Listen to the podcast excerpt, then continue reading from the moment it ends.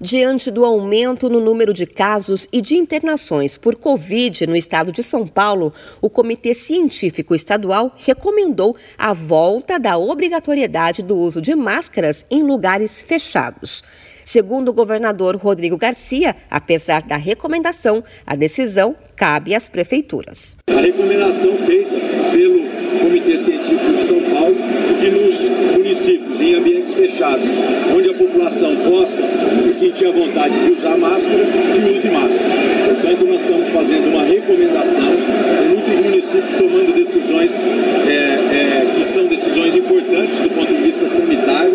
Cada município tem uma realidade, por isso a gente respeita a decisão dos prefeitos e prefeitas, mas por hora, a decisão do governo de São Paulo é ampliar a vacinação, fazer essa recomendação para quem puder usar máscaras em ambientes fechados. A taxa de internações pela Covid-19 no estado de São Paulo teve uma alta de mais de 74% nas últimas três semanas. Em maio, houve alta de 120% de internações.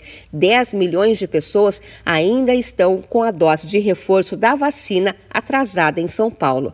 A taxa de ocupação de leitos de UTI está em 66% e de enfermaria em 67%. Na capital paulista, a Secretaria Municipal da Saúde analisa os índices epidemiológicos e avalia a volta da obrigatoriedade das máscaras. Nesse momento, o uso é exigido no transporte público e em ambientes hospitalares e é opcional nos outros locais.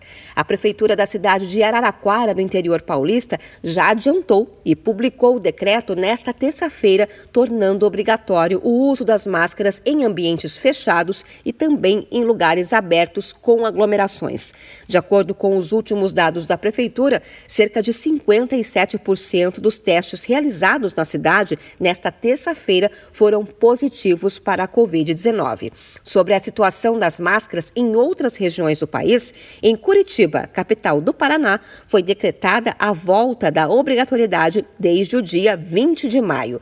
No estado de Santa Catarina, o Comitê da Secretaria de Saúde recomendou na semana passada o retorno do uso em lugares fechados. O grupo de especialistas do governo do estado de São Paulo também recomendou que pessoas de grupos de risco para o coronavírus utilizem a proteção, mesmo em ambientes abertos, e que a população complete o esquema vacinal com a dose de reforço para adultos e adolescentes e a quarta dose para idosos e pessoas com comorbidades.